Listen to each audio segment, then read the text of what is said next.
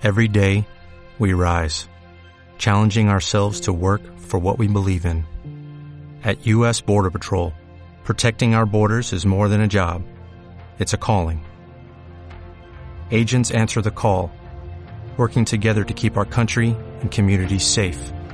If you're ready for a new mission, join U.S. Border Patrol and go beyond. Learn more at cbp.gov/careers.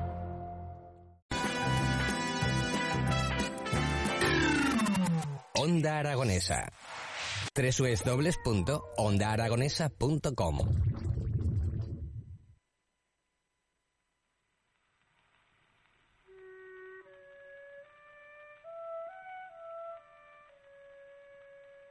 Las 11 y 31 minutos de la mañana, nosotros continuamos andando en estas mañanas de Onda Aragonesa de este jueves 29 de diciembre. Ya tenemos aquí a nuestro siguiente invitado. Tenemos aquí al maestro Miguel Ángel Santolaria. Muy buenos días. ¿cómo Muy estás? buenos días, don Eduardo Pisa. Qué, ¿Qué- placer estar ¿Qué contigo. tal? Hacía días ya que no que coincidíamos, no ¿eh? coincidíamos, oye, es un auténtico placer estar contigo porque sí que sé que tú eres un buen amante de la música lírica. Yo, mientras no, no me pegues un bocinazo, o si lo vas a pegar, que me avises, pues como la- aquella vez que... que- que- Aquella vez que Jo, di el que- sí natural del Nessun Dorma. Cago en la mar, que, Sí, brinco sí. tuve que pegar de la silla. Pero bueno, ¿qué tal? ¿Cómo va todo, Miguel Pues todo más o Todo menos bien. vamos haciendo cosas. ¿Qué tal las fechas navideñas? ¿Bien? Pues bien, y además preparando algún concierto, como el próximo día 8, El día próximo, día 8 de enero, en Fuentes de Ebro. que una vamos a- localidad en la que tú eres muy afín. Eh, sí, sí, eh, casi todos los días paso por ahí. que casi todos los días pasa, pues ahí ofreceremos una antología de la ópera y de la zarzuela en homenaje precisamente al 125 aniversario del nacimiento de Miguel Fleta y estamos preparándolo con mucho cariño. Muy bien, muy bien. Pues esto va a ocurrir el próximo domingo, día 8 de enero, en el centro de la tercera edad de Fuentes de Ebro, donde, pues bueno, es, eh, haremos compartir sobre todo a la gente que va a pasar por allí de, de unos minutos, de un- bueno, unos minutos largos, ¿no? Sí, Una sí. hora, hora y Hora algo y de- cuarto y, y además escu- estamos escuchando de fondo a don Miguel Fleta Tosca y pienso interpretar ese adiós a la vida en Fuentes de Ebro. Sí. Sí, sí, sí. Bueno, Allí bueno, lo bueno. cantaremos. Escucha, no vayas a romper los cristales, ¿eh? O a una copa que, que vibre por el principio del diapasón. Pero eh, ya sabes, Edu, que yo tengo dos pasiones. Una es el fútbol. Soy el socio desde jovencito 106. Ujú. y lo, lo que Sufridor- el sufridor 106, 106. y, y- y lo que tenemos con la Romareda. Y mi Vaya otra tela. pasión, pues también está en el ánimo de todos, es la ópera. Y también, como la Romareda, otro gran fracaso. Otra cosa que tampoco termina de. Tenemos de un teatrito pequeño, que es el teatro principal, con casi 800 plazas menos, una caja escénica pequeña, un minifoso. Y claro, si tuviéramos un teatro digno, yo soy el corresponsal en Zaragoza, como tú sabes, de la revista Ópera Actual, y cuando veo las temporadas de ópera, ya no de Madrid, ni de Barcelona, Valencia o Sevilla, que tienen grandes teatros, sino de Bilbao, de Valladolid, de Las Palmas de Gran Canaria, de, de Oviedo, son, tienen su teatro y sus temporadas. Y fíjate, Zaragoza, que está a caballo entre Madrid y Barcelona, pues que aquí podríamos tener una temporada enorme, pero claro, como no tenemos teatro, Ojalá. el gobierno de Aragón hace alguna cosita, una mini temporada con algún concierto en el auditorio, alguna cosita en el principal, pero claro, muy poco, no puede haber nada. Y ya que tenemos esa deficiencia, pues eh, el otro día se lo dije a nuestro común amigo Jimmy, que durante tres programas pues vamos a hablar de teatros importantes de ópera y hoy, y la duda ofende, vamos a hablar de uno de los más grandes de España, que es el Teatro Real de Madrid. El Teatro Real, gran teatro. el gran teatro que la constru el, eh, el teatro real la construcción del teatro se inició fíjate tú se ha llovido hacia 1818 gracias a la aprobación de Fernando VII y esta resolución había estado precedida de numerosos problemas, pues la intención de dotar a Madrid de un gran teatro se arrastraba desde el año 1737. Bueno, pues aquí aún llevamos más tiempo. Aquí aún tenemos más tiempo. llevamos más tiempo. Y las obras de la construcción del Teatro Real sufrieron numerosas interrupciones y transcurrieron pues casi 30 años hasta que por fin fue aprobado el proyecto del arquitecto madrileño Antonio López aguado hasta su apertura. Durante este periplo de construcción fue dedicado a las más variopintas actividades, almacén de pólvora, cuartel de la Guardia Civil y hasta salón de sesiones de los diputados. madre mía, y en ¿eh? principio, en principio se llamó Teatro de Oriente porque está ubicado en la plaza del mismo nombre, donde se abre su fachada principal.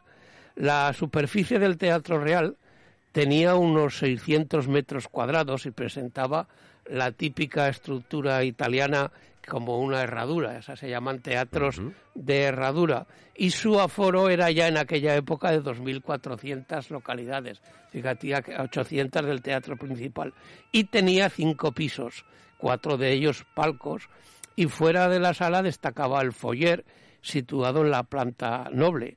Fue inaugurado por la reina Isabel II el 19 de noviembre de 1850 con la ópera de Gaetano Donizetti del bel canto La Favorita. Para la cuerda de tenor, La Favorita, Edu, es una auténtica piedra de toque.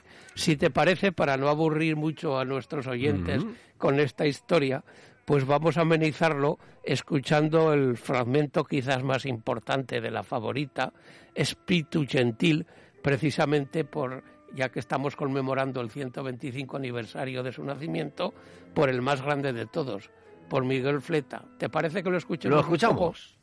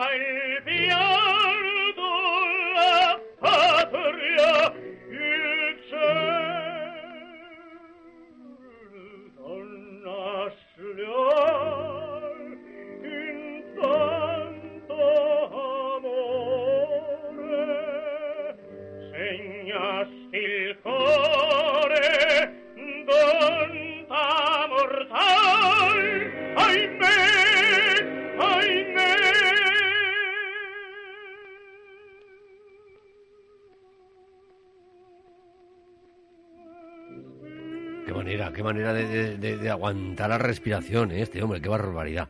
Los pianísimos de Miguel Fleta eran inacabables. Madre mía. Pero Eduardo en el Teatro Real, que es como se conoce hoy en día, en principio hemos dicho que se llamó Teatro de Oriente, tuvo una vida lírica muy activa en su primera época.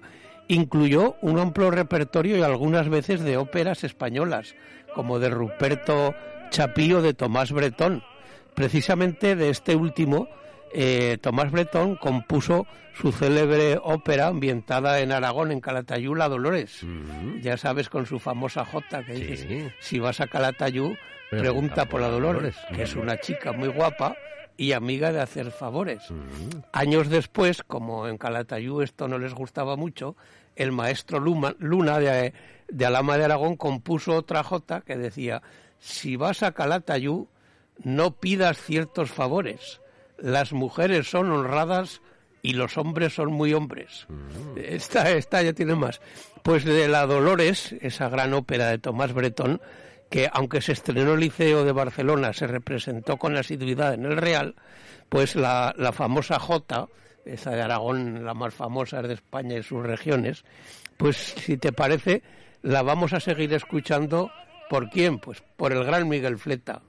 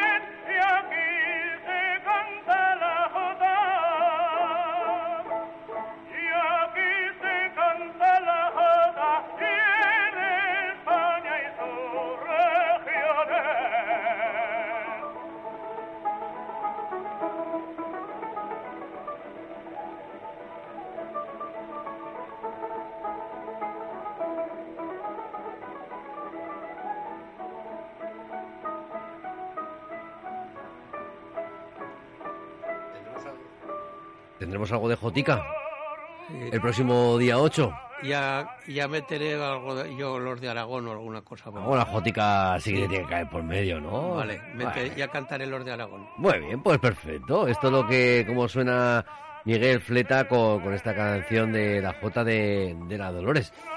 Esto que, que, que, ha sonado muchas, muchas veces en el Teatro Real de Madrid. La Dolores cantidad de veces, pero y se ha representado en todo el mundo. Es una de las óperas más emblemáticas españolas.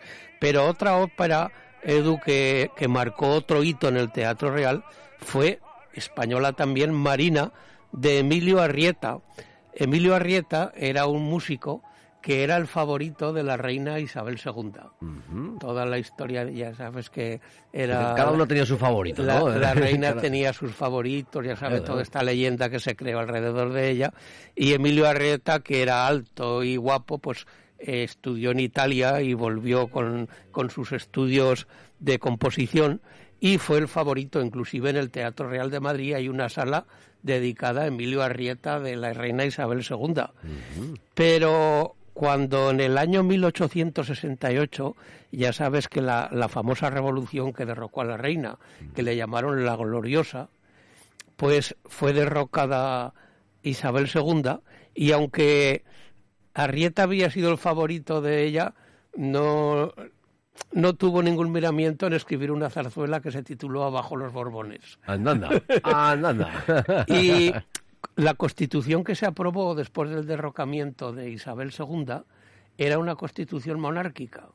Entonces trajeron un rey de Italia que se llamaba Amadeo I de Saboya, que duró muy poco tiempo, escasamente. ¿Ese que pintaba aquí, ese tío? Aquí, pues este ¿verdad? Amadeo de Saboya escasamente estuvo dos años en España. Demasiado me parece. Ah, y luego ya se proclamó la Primera República. Entonces, eh, la, cuando vino Amadeo I de Saboya, pidió una ópera española. Uh -huh. Y resulta que Marina había, era una zarzuela del maestro Camprodrón con música de, de, de Arrieta, pero como ya había fallecido Campodrón, lo que hizo el tenor italiano Enrique Tamberlid, afincado en España, que también participó en la revolución, en la gloriosa, contra uh -huh. Isabel II, pues le dijeron a Arrieta que transformara esa zarzuela, la transformara en ópera. Le quitó la parte hablada, le añadió un acto más, pero como ya había muerto el libretista Francisco Camprodrón, fue otro libretista, Miguel Ramos Carrión, el que, la, el que le hizo el libreto nuevo. Uh -huh. y, eh, y fue estrenada y fue estrenada en, en Madrid, Marina en versión de ópera, el 16 de marzo de 1871, bajo ese efímero reinado de Amadeo I de Saboya.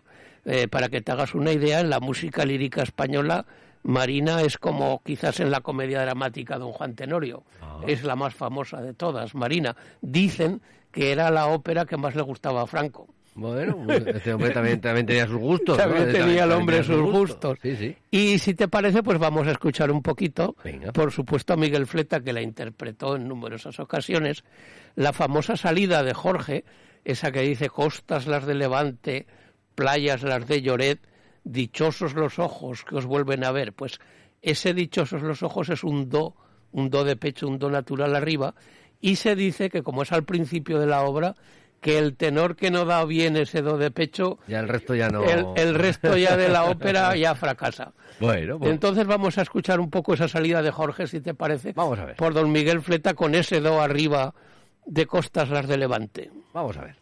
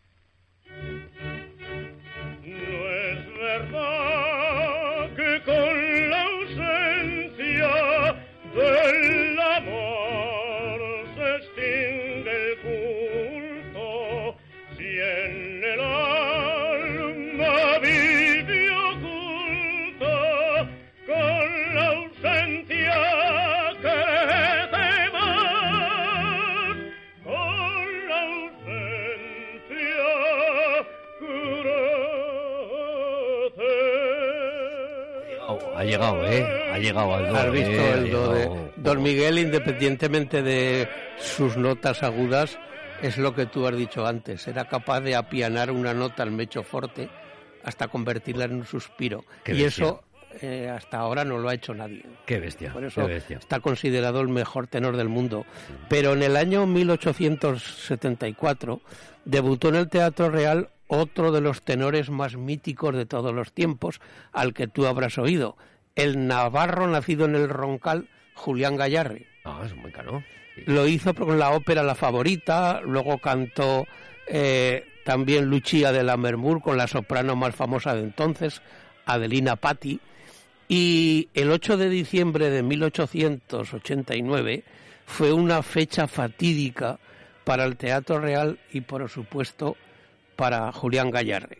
Ya venía un poco tocadito porque había tenido unas fiebres y se le había resentido un poco el corazón, pero lo invitó el, director del Teatro Real a Gallarre por un compromiso para que cantara la ópera de Bizet, del autor de Carmen, Los pescadores de perlas y Pescatore di Perle. Y eh, cuando llegó el momento de la famosa aria Mi pardu dir ancora del, del pescador Nadine, eh, en el dúo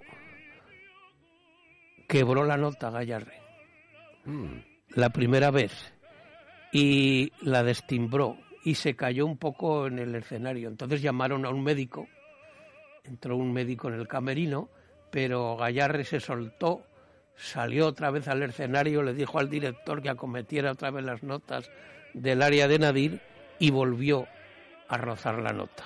Bueno, bueno. Entonces se dirigió al público y dijo, señores, esto se acabó. Y el 2 de enero de 1890, uno de los tenores más famosos de la historia, de las que no se conservan grabaciones, porque entonces no había gramóforo, dejó de existir por sus problemas cardíacos, pero también por la gripe que había entonces, que se llamaba el dengue. Ujú. ¿La habrás oído? Sí, sí, lo hemos escuchado. Sí, sí, el bueno. dengue, que sería una especie de COVID de ahora.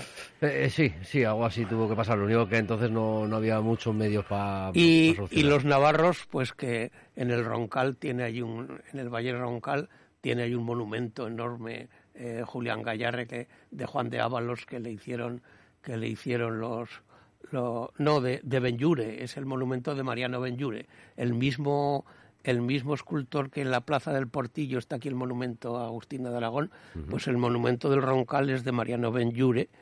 Y esta área de los pescadores de perlas, yo alguna vez en alguna ocasión eh, la he interpretado y siempre recordando a Julián Gallarre, porque Fleta también hacía una gran versión, es, un, es la romanza del pescador Nadir, y recordando a Gallarre, al Teatro Real y por supuesto la gran versión que hacía Miguel Fleta, podemos escucharla un Sí, poquito. claro que sí.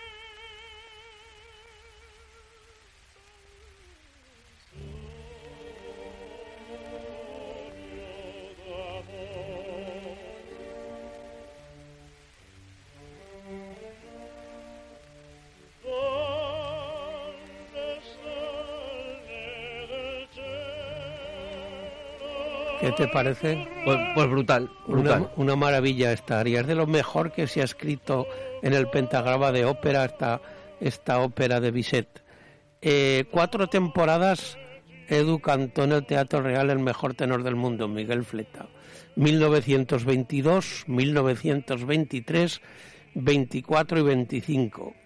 El 7 de marzo de 1922 debutó, que no lo conocía nadie, el joven tenor español, eh, y cautivó con Carmen y cautivó a los madrileños, hasta tal punto que iban diciendo por la calle vitoreos como Fleta, Fleta, el mejor tenor. A la sesión de gala asistió el rey Alfonso XIII y las localidades se pagaban diez veces más de su precio. Pero cuando Fleta dejó de cantar, en un palco se dirigió a su madre que estaba allí viendo y subió con ella a corresponder a los reyes y para María Fleta Espalaguerri, que era de, de Azuara, su madre, fue un honor el ver a los reyes y, lo- y no lo olvidó durante toda su vida. Eh, fue llevado cuando acabó la función, fíjate tú, lo buscaron al camerino y lo llevaron a hombros Bueno. hasta el hotel París que se, que se alojaba cerca de la Puerta del Sol a hombros, como si de un torero famoso se tratase. Bueno, te- tenían un cachico, ¿eh? Es decir, va, para ir desde el teatro hasta la Puerta del Sol, había un cacho para Sí, sí, hombro, sí. ¿eh? Joder. Ah, también le ocupó a Fleta cantar la última ópera en el Real antes de su largo cierre, por amenaza de ruina. Fue el 7 de abril de 1925, interpretando la Bohème de Puccini. La- lo dije eh, hace dos o tres semanas, la gran soprano Matilde Berrevenga decía que aparte de ser un cantante tan excepcional, era tan buen actor que en el último acto de la Bohème está muriendo la protagonista Mimi en la cama de tuberculosis, de tisis, y está apoyado Rodolfo en la cama llorando al verla morir. Y decía Matilde Revenga que las lágrimas de Fleta os humedecieron su escote. Fíjate qué actor era. Eh, después de que se cerró, pues dejó 41 años después sin ópera a Madrid. Si hacían alguna ópera, la hacían en el Teatro de la Zarzuela. Eh, los madrileños eh, pedían un nuevo teatro y en 1966 por fin fue reinaugurado, eh, por- llevadas las obras por el arquitecto González Barcálcer, pero solo transformado en sala de conciertos. Los madrileños amantes de la lírica protestaron ruidosamente el absurdo hecho y en 1988 otra vez cerró el Teatro Real. Y fue reinaugurado tras una millonaria transformación como teatro de ópera hasta nuestros días en octubre de 1997 con la familia real al completo, eh, con un programa en que el ballet del sombrero de tres picos de Falla y la ópera también de La vida breve. Pero lo que somos desagradecidos los españoles, paradójicamente hablando, la dirección del teatro no estimó hacer ni la más mínima mención a Miguel Fleta. Bueno, eh, pues eh, seguro que, que el director de, de aquel, de aquel teatro era algo ha llegado al, al Real Zaragoza. ¿no? Posiblemente. Porque son igual de desagradecidos, pues, por lo que veo. Pero bueno, hoy en día el Teatro Real sigue con sus grandes temporadas de ópera, ahora es un gran teatro. Yo hace unos años me invitó el presidente de la Asociación de Amigos de la Ópera de Madrid a dar una conferencia sobre Miguel Fleta en el Teatro Real y allí lo presidió la hija de Miguel Fleta que ya falleció, Elia Fleta, y allí estuve hablando de Miguel Fleta. Fue una atención que tuvieron, lo visité y es una, es una maravilla ese teatro, ¿no? eh, quizás sea uno de los teatros más modernos y mejor dotados del mundo, con los últimos avances técnicos y acústicos, y un escenario enorme y excelentes dependencias para ensayo y resto de servicios. Esperemos que siga por muchos años el teatro. por muchos Real. años, y bueno, y si pudiéramos Y- tener uno... Y ya que en Zaragoza, pues lamentablemente a lo mejor algún nieto nuestro o alguna cosa, pues vea una temporada de ópera en Zaragoza o se haga un teatro. Bueno, pero- un teatro... Pero Bueno, no- como no, lo sé. No, yo lo que sí que, jolín, pues ya que cuando se han hecho obras o cuando se han hecho remodelaciones, o bien del teatro principal, que es el que tenemos, o bien de, de- en el propio es que cuando, Zaragoza, pues que cuando la Expo, considerado hacer esto. cuando la Expo hicieron la chapuza esa del Palacio de Congresos que no vale para nada Bueno, y bueno, costó costó una millonada no vale para nada. Se podía haber aprovechado para se ver- podía aprovechado, yo hablé hasta con el Justicia para que hicieran recabamos cuatro mil firmas, Pero nada, no hubo manera. pero no hubo manera. No hubo manera. Pero en fin, eh, ya sabes, Bueno, mis Las dos cosas de Palacio van despacio. ¿eh? mis dos pasiones, la ópera y el fútbol, pues en hay que irse a Madrid, hay que irse a Madrid, ¿no? Zaragoza. A- a- al- o bien a la ópera o bien a ver un equipo de primera, ¿eh? A ver qué, a ver como, como dijo Ortega y Gasset, me duele España, pues a mí me duele mucho Zaragoza, pero bueno, esa es otra historia. Veremos a ver, veremos a ver. Pues Miguel Ángel Santolaria, que muchísimas gracias una semanita más por habernos acompañado, habernos hablado en esta ocasión del Teatro Real de, de Madrid, de esos teatros, de esos grandes teatros que tenemos en, en nuestro país y evidentemente siempre acompañado con la música y la voz de, de Miguel Fleta. Y si te parece, la próxima semana seguiremos con teatro. La próxima semana vacaciones. La próxima semana Sí, vaca- eh, exacto. Es decir, ya la próxima vez que nos veamos será después de la actuación en Fuentes de Ebro el próximo día. Después de la actuación de Fuentes, pues hablaremos también de otro teatro mítico en el mundo, La Fenice, La de. Venecia. Bueno, buen sitio ahí, pero tendrá mucha humedad, seguro. Ahí con, lo- el agua Pues rodeado. fíjate, tendrá mucha ardió, La Fenice Uy, y cuando lo reconstruyeron tardó también muchísimo porque, claro, tenían que llevar el material de construcción en góndola. bueno. Pero hablaremos Vaya, vaya tarea. vaya cuando tarea. volvamos, cuando volvamos a Eso es. A- aquí a que será un placer para mí estar con vosotros aquí en Onda Aragonesa, hablaremos de la Fenice de Venecia. Perfecto, muy bien. Pues Miguel Ángel, a pasar muy buena fecha, muy buenos días, eh, una feliz entrada de año 2023 y a esperar a ver qué, a ver qué te traen los Reyes Magos. A ver, si, te- a ver si te has y, bien. y la famosa frase que dije el otro día a Jimmy eh, de felicitación de año de, del gran sociólogo americano Ralph Emerson. Grabad en vuestro corazón. Mira, Cualquier día del año puede ser el mejor de tu vida. Mira, nos envían una fotito por aquí que nos dicen, lo único, a ver si se puede descargar la imagen, que no la termino de poder descargar. Dice, la filatelia unió a Fleta y al Teatro Real. Y lo único que no puedo descargar la foto, a ver si, si se activa. la- Uy, venga, a ver. Sí, que Bueno, sacar- un sello que- sacaron un sello que lo Ujú. tengo yo en casa. Cuando fue el centenario de su nacimiento, Correo sacó un sello que yo lo tengo en casa. La colección lo tengo de, de Miguel Fleta, sí. Bueno, Eso fue el año del centenario de su nacimiento. mira, ahí lo tenemos ya, el, el sello, los dos sellos. Uno del Teatro Real de, de Madrid y la inauguración del Teatro Real de Madrid con la cara de, de Miguel Fleta. Pero cuando lo inauguraron nadie dijo nada que había sido Fleta el que, el que lo cerró. 21 pesetas y 32 pesetas, casi nada, serían. O serían céntimos. ¿Son céntimos o son, o son pesetas? Miguel Ángel, lo dicho, que pases muy buenas fiestas y nos vemos a la vuelta de, de las vacaciones. Aquí la estar- vuelta al cole. Aquí estaremos. y el día 8 eh, cantaremos en Fuentes de Ebro. Correcto, ahí nos escucharemos. Gracias, Miguel Ángel. A ti un abrazo. Hasta pronto.